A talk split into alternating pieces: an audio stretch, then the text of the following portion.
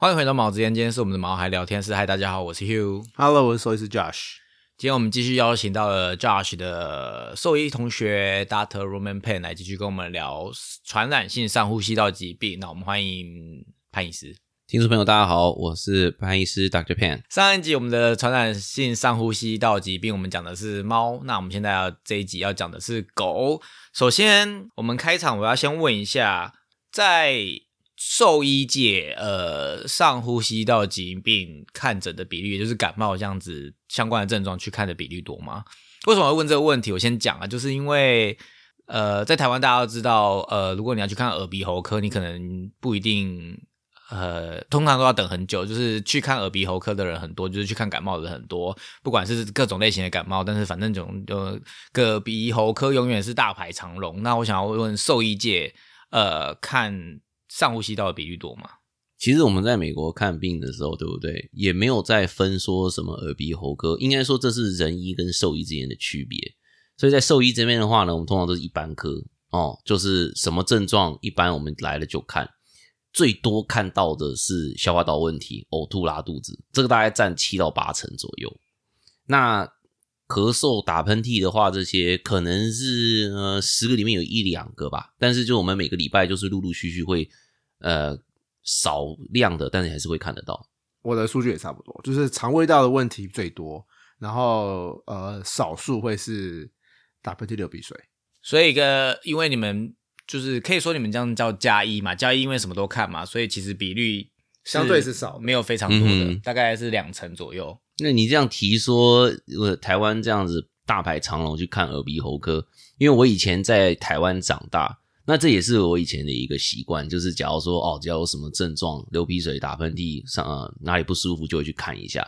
但是那个时候我们刚我刚来美国上大学的时候，呃，第一年也是啊、哦，打喷嚏、发烧。不舒服，然后就想要去看个医生啊，就开车啊，然后到那个学校里面的那个医医疗部那边哦排了一下，然后进去看，但是结果看完之后，医生就说：“哦，就是一般感冒啦。”然后我就跟他大眼瞪小眼说：“哦，That's it。”他说：“呀，你回去吃普拿疼就好了。”所以没有开药给你吃？没有，他叫我回去买买成药。哎、欸，然后那个那个是我就、哦、OK，呃，不不需要不需要做什么检查，嗯嗯，That's it。然后台湾差好多、哦。哎，就台湾可能是因为呃医疗普及率比较呃看诊的比较简单普遍，然后又相对便宜，所以可能就是大家有病就会去看医生，就是有好有坏啦。就是如果你真的不是很重要的话，去看就有一点变成呃消耗医好医疗资源，嗯、但是好处也是你也也小及早发现及早治疗嘛，这个我们就没有要 judge。可是我的意思是说，就像我们上一集讲到的，其实。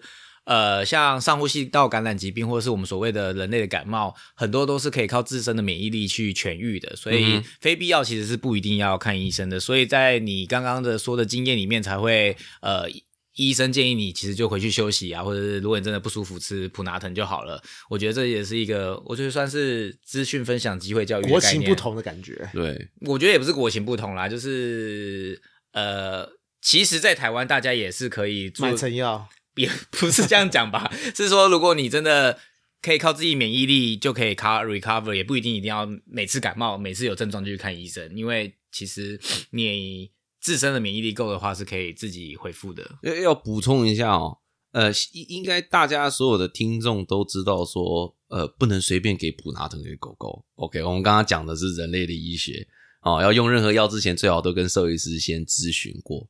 那再来说自己的免疫力恢复，对不对？这个是建立在症状轻微的前提之下，打喷嚏、哦咳个嗽，All right。假如说你今天有点疲累，有一点点微烧的话呢，这在家治疗都可以。但是你今天要是出现有什么严重的症状，像说呼吸急促、胸闷，哦，开始说精神不正常了，就是有一些那个没有办法跟人正常互动的话，哦，那这个就是严重的症状，要赶快去就医了。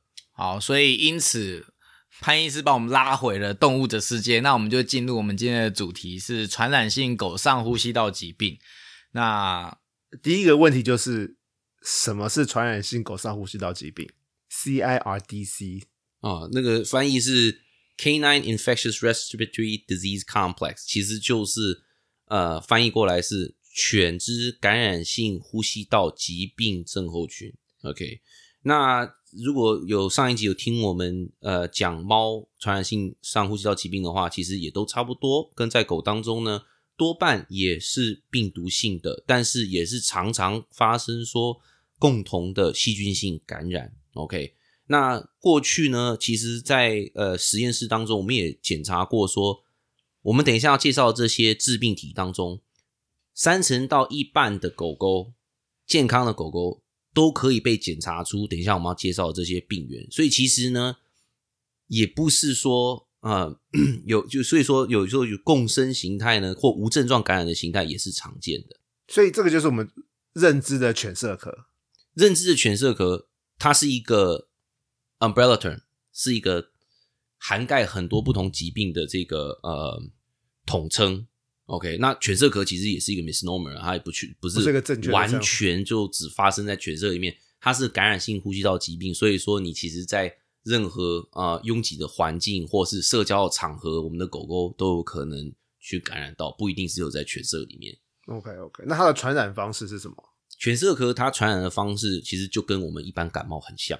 OK，那那个呼吸道感染呢，多半是经由哈飞沫。哦，或者是说雾霾传染，有的时候呢，在狗，因为上一集我们讲过，猫猫因为它的肺活量不够高，所以它没有办法通过那个气溶胶或甚至空气传染。但是狗狗的话呢，空气传染少见，但气溶胶就有可能会出现，就是等于说它打喷嚏，如果那个飞沫飞飞飞飞，狗狗虽然在一定的距离，但是还有可能，还是有可能被感染到。狗狗的上呼吸道传染疾病其实比猫咪多很多，那主要分成病毒跟细菌。那病毒的话，我先稍微条列式的讲一下，然后会再请潘医师细细去解说。嗯，病毒的话有犬副感冒病毒，有犬第二型的腺病毒，有犬温热。还有犬疱疹病毒，然后犬流行感冒病毒，跟犬呼吸道冠状病毒，还有肺炎病毒，这些是常见的病毒感染。那细菌的部分的话，有跟猫咪一样的博德氏菌，然后还有流行链球菌，然后跟梅浆菌。那这有这么多感染病源，有哪一些是呃值得跟大家讨论的吗？哦，我先快速讲一下哦，我们刚刚提到的这些。致病因，OK，病原体，它多半不管说你是独自感染或是共同感染，最常见的症状都还是轻症哦，就一般的流鼻水、打喷嚏啊、眼睛流眼泪啦，然后有一点点说呃比较疲那个呃身体比较疲累，食欲稍微下降，呃，然后一两个礼拜自限性的自己就会好，OK，这多半的情况。但是呢，有的时候呢，它所谓自限性就是 self limiting，自己会好。哎，对对对对，一到两个一到两周自己会好。所以说，就像是一开始我的分享的经验，不是每一次都一定要出去感啊。但是呢，它有的时候共同感染的时候呢，就会造成严重的症状。OK，那几个比较值得一提的，什么是共同感染？就是多于一种病原体。如果说今天只感染一种的话，那就是单独感染。OK。那共同感染的话，可能是一呃，可能是两到三种的病原体同时出现。那刚刚提到像说，这是有趣的现象，跟大家分享一下。刚刚提到说，这些很多呃细菌或病毒，其实在健康的狗身上也有找到。那今天如果说它突然感染一个它以前身体没有碰过，或是暴露在大量的某种呃病原体之下的时候呢，它身体里面原本的已经在沉睡的这些病原体，有可能会突然。抓到机会爆发出来，那这就会变成是刺激性的，或甚至是共同感染这样子的情况。然后稍微跟大家解释一下。那刚刚说值得一提的病源哦，那有几个时候我觉得是呃大家需要有一点那个呃更深一步要了解的。那一个就是呃犬瘟病毒。OK，那这个犬瘟病毒呢，在我们一般的 core vaccine 就是主要的这个核心疫苗当中就有去保护到。那其实我们在一般的社会当中已经很少看到了啦，因为大家这个群体免疫性很好。但是如果你今天领养一只狗狗，或者是说你从呃国外哦，或者是从那个偏远乡区来的，可能说没有打过疫苗，对不对？那就有可能会出现。那这个病毒，我觉得值得一提，是因为说呢，好几个一，它除了说感染狗狗之外，任何的犬科也会被感染。OK，野狗啦、郊狼啦。丁格、狐狸这些都有可能，那还有可能说被感染说非犬科的啊，有些像说雪貂哦，臭鼬、浣熊、海豹、海豚都可能哦。还有一些特定的猫科，像说是狮子、老虎、花豹、豹猫，这些都有可能是感染的对象。OK，那感染之后呢，其实它是有阶段性的。因为它这个病毒一开始接触到我们的呼吸黏膜之后呢，会先在呼吸道增生，所以最常一开始出现的症状是说眼睛有那个眼屎哦，分泌物可能是黄色、咖啡色的，流鼻水、打喷嚏，然后后面可能会说呼吸道感染，可能会咳嗽，再来之后呢才会变成肠道的病毒。OK，然后它去感染肠道，它也会感染肠道，出现呕吐、那个下痢之类的这些症状。但是这个病毒呢，它不只是局限于说呼吸道、肠道而已，它也会进而，因为在小犬当中，它每一个细胞，它这个病毒很喜欢快速发展的细胞。小犬当中，身体每个细胞都是快速发展的。它之后呢，会去感染其他的，像说是我们的白血球、骨髓，后面还会去跑到神经细胞、牙齿也会有那个影响。所以通常这个病程你感染之后，对不对？一开始会是呼吸道跟肠道的症状。慢慢这些症状解决之后呢，在一到三周之后呢，这个病毒如果说病人没有办法完全把它用自己的免疫力排除的话，就会发展到变成说是神经性的这个症状。那神经性症状的话呢，如果今天狗狗有办法产出中度或是说强度的这个免疫力的话，那就不会发生。但如果说它没有办法产出足够或任任何的免疫力的话，它的这个神经症状呢，就可能会非常严重。有的时候，它可能会有永久性的呃神经损伤哦，或者是共济失调。有的人说会出现这个癫痫的症状。那通常这些狗狗就需要被安乐死，因为它的生活品质就会很糟糕。除了犬瘟热之外，还有什么值得一提的吗？嗯嗯嗯。那之外的话呢，我觉得大家也需要知道的是博德氏菌。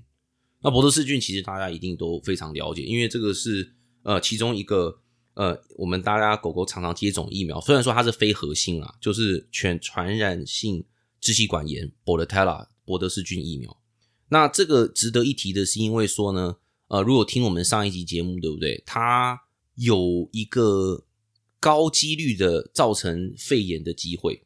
OK，那它喜欢去我们的呼吸道跟支气管这边。那当它开始增生之后呢，它会分泌毒素，抑制我们的这个啊免疫力。OK，不是我们了，我们讲狗狗了哈。狗狗的免疫力，然后呢就会开始造成肺炎。Alright，那它值得一提的是，因为说呢，它可以在身体当中感染之后呢，在身体当中继续散落长达三个月之久。所以说，就算是狗狗今天感染完之后呢，可能都好喽，都已经活蹦乱跳喽，它还是有可能继续散落这个病病菌。所以说。要隔离到三个月，虽然是最完美的情况，但是这是非常困难的。就像你说的，这个在上一集有讲到，所以它跟猫是会互相传染的，有可能是有可能的。OK，然后你上次是说人感染，因为这个是人数共通对，但是非常非常低的几率，对，几率还是很低。没有听我们上一集观众的话，我们再讲一次，就是说，虽然说这个几率可能会发生，但是这个只会发生在说，如果你有。在经过化疗的治疗，或者说在服用长期免疫抑制药物，或是有严重的慢性病，但是即使有这些情况，还是几率少之又少。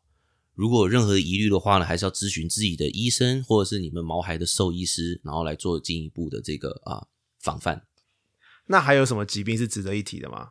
其他的像的话，我觉得其实也可以提一下，说这个狗的疱疹病毒，因为其实。在过去，我还没加入兽医界之前，我其实完全没有听过疱疹病毒这一块。后来才知道说，其实呢，大部分的成犬，他们在出生或是在生活当中就已经接触到疱疹病毒，而没有呃而而不会有任何的这个呃感染症状上面的表象，因为他们妈妈都有很好的抗体。我第一次学到这个抗疹病呃疱疹病毒是在呃。我们之前有提过那个呃，做兽那个学兽医的时候，有去过实验动物呃这一块专科里面去实习，然后他们那个时候在做一个特别的嗯基因突变 OK 的一个实验，那他们用狗狗当实验体生出来狗狗那一波，结果全部都死掉了，后来才发现说是因为疱疹病毒感染 OK 会造成说可能除了上呼吸道病毒之外，因为他们是幼犬。然后呢，会造成说多重器官的坏死，OK，所以说，如果在一个这种特别没有碰过这个病毒的这个狗狗当中感染的话呢，是有可能会出现说这个早产哦、少子或者是死胎的现象。幼幼犬在没有那个呃母体抗体之下呢，也有可能会有这种呃夭折的现象。OK，就是想说给大家提一下。但是通常呢，就算是今天我们狗狗成年了，感染到这个病毒之后呢，它们通常也只是轻症或是无症状的状态，所以说也是不用太担心的。那讲了这么多疾呃这么多病原体，那他们的症状虽然说，因为他们都是放在犬的上呼吸道传染性疾病嘛，嗯所以他们造成的症状都差不多嘛，是会有什么样的症状呢？其实都大同小异耶。除非说我们今天去找其他那个呃特别的一些案例的话呢，呃，多半还就是咳嗽、打喷嚏。那呃，有人说有些咳嗽咳一咳咳一咳，然后会有说吞咽哦，那是因为有痰，或者说他咳得很严重的时候，有的时候因为他我们脑干当中咳嗽的这个 nucleus 跟我们呕吐的这个位置很相近，所以它过度刺激的时候，也有可能会有呕吐的现象出现。会，所以会有会吞咽，所以他们会有痰，对，有痰咳出来，然后把它吞下去。然后会出现鹅叫声。嗯，那是因为它咳，假如说干咳，然后或者说是那 deep cough，所以它是如果说出现支气管炎的话，那咳的时候就会有一点沙哑的这种声音。OK OK，那诊断上面有要如何做诊断？诊断上的话呢，通常我们都是从病症跟病史上面去做判断，因为其实因为它它不管是什么样的致病因，多半的症状都相同的话，其实治疗上也是都差不多。那再他提到刚刚说，因为多半是自限性的，OK，所以说回家呢吃好睡好，可能说晚上呃咳得严重的话，可以给他止咳药，让他多休息，不然的话其实不需要其他的这些治疗，但是。有些共同感染出现，或者是说症状严重出现气管炎肺炎的时候呢，哦，那个我们就会建议说，OK，可能需要做抗生素上面的治疗。那有需要拍？既然它会变成肺炎的可能，有需要拍 X 光吗？嗯嗯，Good question。所以说，今天如果说你来，对不对？哦，来看潘医师，我、们今天看一下，OK。假如说今天小乖呢，通常呢就只是打喷嚏、流鼻水，那没有呃，虽然一点点咳，听起来如果肺部都好的话，我可以建议，哦，我们今天可以拍。但是呢，就是如果说症状不严重的话，我们还是可以在家继续观察，OK。可是如果今天我们咳得严重，OK，然后呢有痰，加上说鼻那个流鼻涕已经变浓鼻涕了，然后精神不正常、发烧，那这个拍的必要就比较高，因为这样就有可能有高几率有肺炎的情况。另外一种诊断的话呢，我们也可以做的是核酸检测。OK，那核酸检测跟刚刚 X 光差不多，我也会说我们可以做。OK，那我们可以找到说，OK 是不是有特别哪几种病原体在我们的毛孩上面造成这些症状？但是有的时候因为是轻症，大部分也是轻症，这个检测结果就算是回来了，也可能不会改变我现在的治疗方向。所以说呢，我们就会这样子跟主人提议啊，就说 OK，你们要先回家继续观察。如果说今天出现肺炎重症的话呢，哦，那这个核酸检测加上说可能气管冲洗的细菌培养就有更高的重要性。那预防有什么好好的预防方法吗？预防方法的话啊，当然就是大家赶快把疫苗接种起来哦。那小狗对不对？我们第一次带回家的时候呢，当然就是先去看医生，再把它带出去玩哦，不要还没接种疫苗就出去哦，很高几率会得到这些病菌。虽然说我们的群体免疫很好，OK，所以接种疫苗是最好的预防方式。虽然说打了疫苗不是代表说就不会感冒了，OK，打了之后呢，它主要的目的是说可以大大降低感染后它的严重性，跟减短它散落的时间。OK，再来就是说，如果今天真的感冒了，对不对？我们也不要就是说还是到处乱跑哦。这今天真的出现症状，我们狗狗感冒了，尽量去先在家里休息，感染呃隔离至少说呃两周，就是感冒感冒症状结束之后两周，我们再出去正常的这些社交活动。我刚刚好像忘了问一个问题，什么叫做病菌的散落时间啊？哦，好问题，好问题。散落时间就是说，就一些，假如说我们最近最耳熟能详的哦，新冠，对不对？散落就是说，我们感染之后，持续让病菌散发出去，具有感染力的这个期间。OK，那就是说，狗狗感染之后呢，其实它症状开始前几天就已经在散落了。然后呢，感染的这个病程就有症状的这个时候呢，巅峰期、高峰期的时候呢，也是具有感染性的。之后的话呢，在症状结束之后，一般呢大概是呃十天以内，它的散落期就是有感染性的的这个呃时间就会结束。那刚刚那个博德氏菌值得一提，是因为说它可以这样子继续散落，具有感染性长达三个月之久。也就是说，不是你好了就不会传染，你还可能传给其他的狗狗或什么的，所以散落时间的长短就是你可以传染别别人的时间。呃，对对对对对，有这个高机会。我发现自从新冠肺炎流行之后，我在解释疫苗这件事情上面变得非常的方便。因为刚刚呃潘医师在讲的时候，我也就是有就是连接到人类的，就是这些新冠肺炎之后大家学到的知识。对，为什么新冠肺炎要打这么多剂？就是因为一会更新，二会加强你的免疫力。然后我们也都会跟主人说，打这个疫苗不代表它就不会中，这是重点是要减减低它的病情跟病程。然后减低它的散落，对，这个是最重要的事情。对，因为你没打就会这种重症，就跟新冠一样，你没打就会重症，会死翘翘。但是你有打，就会降低这个几率。嗯嗯嗯。也因为新冠，大家知道什么叫 PCR，对，核核酸检测。以前以前大家根本就不知道什么叫核酸检测啊。可是有了新冠之后，大家知道什么知道什么叫 PCR，什么叫快筛。对对对对对对。这样对大家对解释来讲都蛮方便的。主人还蛮常问的，就是尤其是幼犬来看诊，有些幼犬还没开始打疫苗，或它的疫苗刚打一半还没打完，或者是它刚打完疫苗，那这些幼犬什么时候可以遛狗？什么时候可以去狗公园？什么时候可以去美容院？然后什么时候要带狗狗来看医生？哦，很好的一个问题，因为我刚刚其实有点面有难色，因为这个其实真的是非常提到的一个问题哦。大家都想要说，哇，新狗狗想要带出去遛，好帅啊，想给大家看，对不对？但是要记得哦，我们没打完，因为。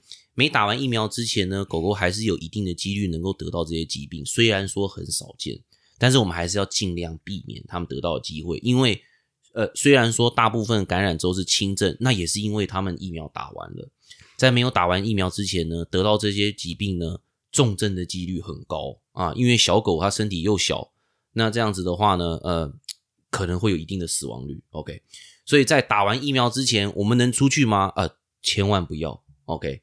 啊，在打打的途中呢，也是非常的不建议。打完之后，我们还是建议说，大概等个两到三周，让他的免疫力完全发展出来之后呢，我们再考虑带出去去一个密集的社交环境。那什么时候要看医生呢？真的是要看必要性。我觉得问这个问题，有的时候可能大家出发点是觉得说，OK，我今天去看医生，一是花费，二是说我去医院的话，会不会又感染其他的东西？那我们就要看看说这个其中的必要性。像刚刚前面提到，如果说我们是轻症，OK，打喷嚏、流鼻水、食欲、精神一切都正常的话，那我们就可以再看看，All right。如果说，但是今天你出现说，哦，上吐下泻，OK，不吃不喝了，呼吸不正常，昏迷或开始有抽搐的情况的话，OK，那那这就不对了，我们就要赶快带去医医院看就诊。最近美国有一个还蛮大的新闻，就是狗狗界流行一个。未知的呼吸道疾病，然后美国的新闻都会把它定，就是定义，就是叫它一个 mysterious respiratory illness in dogs。然后想要问一下，因为我最近有看到几个 K，有几个主人来问相关的问题，那你最近有碰到吗？哦，好多，开始慢慢越来越多。那大家其实担心比较多，对不对？那嗯，这到底是细菌还是病毒？我们目前哦，在美国兽医师工会这边，他们发出的公文是说。目前它的感染频呃 pattern 是比较像是病毒性的，但是呢，我们还没有找到说到底是什么病毒。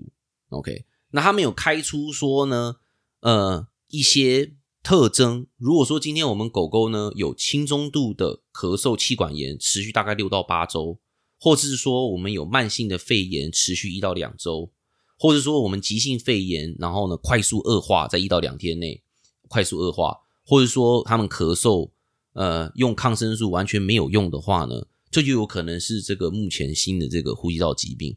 但是呢，经过我一些更深度的呃资料查找之后呢，也发现说，其实其他的哦专专科医生们觉得是说，这有可能只是说目前因为我们的社群软体发达、资讯发达的时代，让这些零星的呼吸道疾病爆发。变得有更高的曝光性，因为其实以他们这些专家的经验，以以前就常常会这样子，只是说呃没有被这么大的报道而已。那是这个是否是一个真的新的一个病毒呢？还是是说只是因为我们呃媒体上的曝光率增高了，而提高大家的这个警觉性而已？可是呢，不管是哪一个，美国兽医师学目前跟潘医师我自己本身也是这么建议，就是我们先去把呃毛孩该有的呼吸道疾病疫苗给打好，尽量避免去这些呃社交场合或是拥挤环境，能够不住宿就不住宿，OK，还是可以出去走哦。有些狗狗问我说：“啊，那是不是就完全关在家里？”狗狗出去走是非常重要，对他们而言非常重要的一个行为，还是可以继续，就是我们继续保持距离这样子，然后 再继续我们在呃等待说，我们看专家们能不能找到说这个呃疾病的来源是什么？这个疾病目前在有区域性吗？还是全美都有？呃，它一开始出现是在奥勒冈州，OK 啊，从八月今年八月开始，那零星之后，慢慢的有一些地方有小爆发，OK。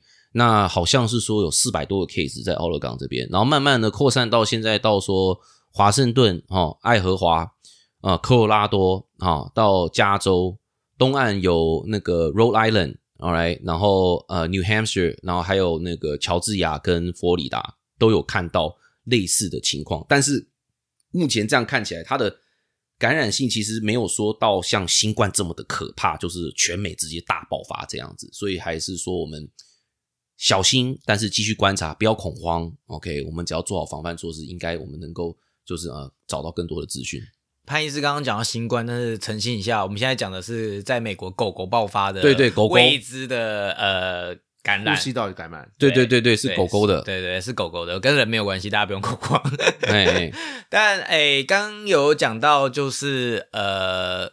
要把要为为了要预防这个的话，要把呃上呼吸道疾病的疫苗跟核心的疫苗打齐。那我想要问。呃，打旗这件事，在你们有什么建议？什么叫做打旗嘛？因为我觉得一般事主可能他就是去找兽医师，然后就说我要打疫苗，那他们可能也对这些疫苗没有概念。那他也他可能如果没有仔细去看，也不知道他到底打了什么，或者是到底打齐了没。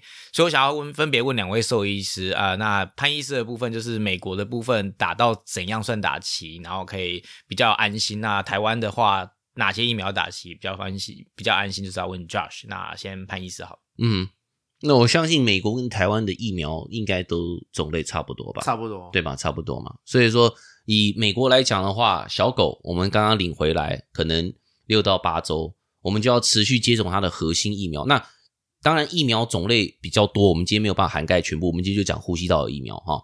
核心疫苗里面就有包括刚刚的犬瘟哈。腺腺病毒一二型，然后还有刚刚副流感，对不对？还有个小病毒，哎，小还还有一个小病毒，但是不是今天的那个呼吸道的主题。那再来是说呢，嗯，我们要继续这样接种，直到它四个月，每三到四个礼拜接种一次，到它四个月大，OK。然后之后就是每一年，呃，一一年之后呢补打，然后之后再每三年的补打，OK。那这是它的核心疫苗。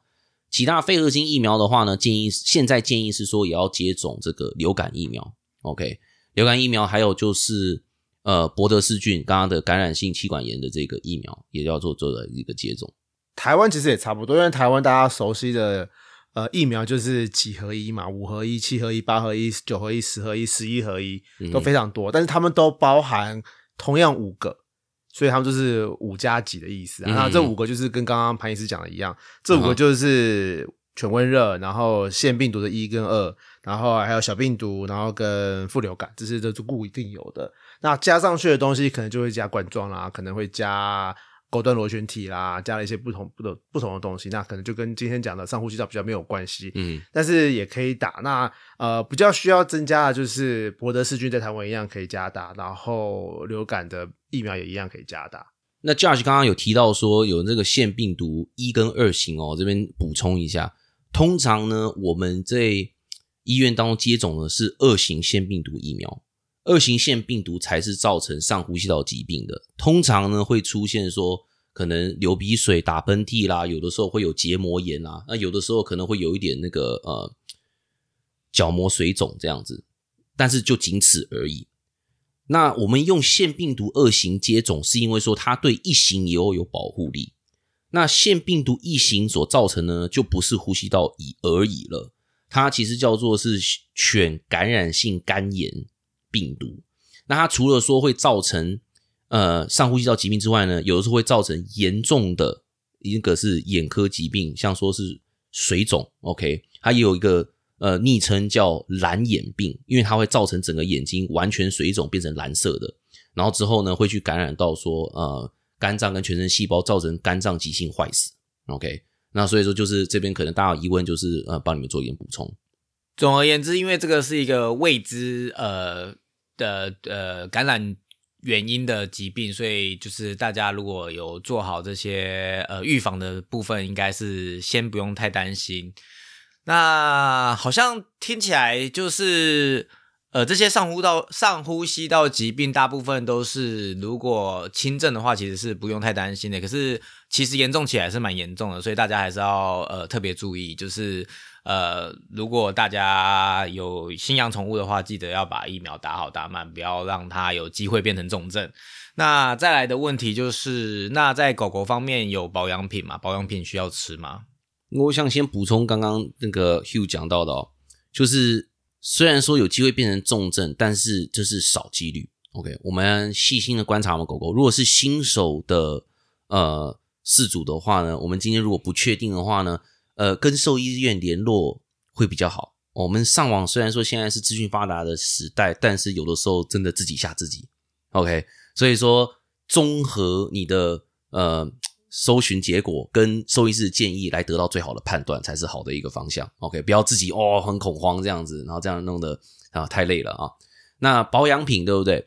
其实今天我们一般狗狗吃呃均衡的饮食，然后呢身心健康、好的运动、哦睡眠好的话呢，其实他们保养品都不不太需要哦，不需要，但是还是可以做一些补充。OK。那自因为市面上的产品琳琅满目，那我们还是最好咨询我们的兽医师，看看我们还有没有需要，适不适合，然后来帮助我们挑选哪一样的商品。像一些常常看诊上会碰到小型犬或是短吻犬，嗯哼，他们就会眼泪过度、过多分泌，然后主人常常来问这是不是上呼吸道疾病？嗯哼哼，那你会怎么回答？眼泪过多在小犬当中，哦，这很常见。嗯，对。但是是不是感染的话呢？真的很难告诉你。可是我们要看的是病史。OK，如果说今天你小狗狗对不对？尤其是这种贵宾，哦来短吻犬，OK，然后你跟我讲说今天说哦，这个小时候就一直都有了，然后到现在都有话，那它是感染的几率就很低。虽然说还是有急性呃零星的慢性感染的案例存在，但是呢，基于说这个病史话，通常呢是它要么是眼科上面的疾病。或者是说它的鼻泪管上面的一些异常，哦，短吻犬上面特别讲一下，就是说，呃，因为它的鼻子，你看正常狗狗鼻子常常延伸出来，短吻犬的话呢，它在筛选过程当中让他的鼻子越来越短，同时呢，他还把鼻泪管往后推了，所以他剩下来这个鼻泪管就有一点点是曲折的，甚至有的时候是完全阻塞住的，所以这个眼泪过剩呢，跟这个呃有眼泪这个就是。皮毛变色这个是很常见的，那贵宾犬当中这也是常见的一个问题。马尔济斯也是一个，呃，也是常见的一个问题。你要完全让它变成白色很困难，因为你看到那个染色其实是它眼泪当中一个成分 porphyrin 里面有铁质在，干掉了之后呢，会出现这种铁锈的颜色。那这个颜色会附着在它的皮毛，在它的毛发上面。所以不管你怎么擦啦，或者是说用其他外用的这些产品啊，是很难完全退掉，所以把它剔除。可是有的时候，如果我们今天跟兽医师咨询之后呢，眼科上没有问题哦，呼吸道上面也没有问题，OK，狗狗其实其他上面生活品质都好的话，那可能就只是一个外观上的一个问题而已了。那可以吃药去减少眼泪分泌吗？市面上有听过像说 Angel Tears 或者其他那个。益生菌这种补给品效果的话，可能就是见仁见智了。对这个，我没有看到说一个非常有可靠性的一个产品存在。有的时候你是可以去找找看，说眼科医师帮你做鼻泪管上面的诊断。但是就算是说我们今天要做手术的话，也没有办法完全保证会完全根除。所以就是要看各位主人觉得说，OK 有没有这个必要性，然后跟你们自己的兽医师去评估说有没有这个必要性去做进一步的治疗，还是说我们就是继续观察，然后维持它的清呃清洁就好。以上就是我们今天的呃犬狗的呃上呼吸道感染疾病的特辑。那希望大家有对狗的呃上呼吸道感染疾病有更深的一层认识，然后以及更多了解。然后知识就是力量嘛，所以大家就不会被呃自己的动物怎么了吓到。就是如果只是轻微的症状，那就是观察。那如果真的有需要，就一定要去看医生。那我们今天谢谢潘医师，那再来跟我们聊天。那希望以后还有机会继续录更多的呃知识专题给大家。那有需要知道什么，也可以私信我们，我们再来约潘医师。那今天节目就到这边啦。喜欢我们节目，记得订阅。如果有任何问题，欢迎到我们的粉丝专业及 IG 搜寻毛子英，在你收听的平台留下评价及留言。我们就下次再见喽，拜拜！谢谢大家，拜拜。